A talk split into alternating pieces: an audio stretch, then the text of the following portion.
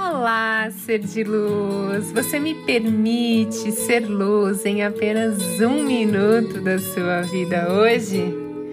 Os sonhos mantêm a alma feliz e quando paramos de sonhar, é como se desistimos da vida. Passamos muito tempo no piloto automático, fazendo as tarefas e cumprindo papéis que acreditamos ser necessários para viver mas esquecemos que o nosso grande combustível para viver nessa dimensão é sonhar e não temos limites para isso. Então, hoje é dia de você voltar a sonhar. O que você gostaria que acontecesse na sua vida hoje?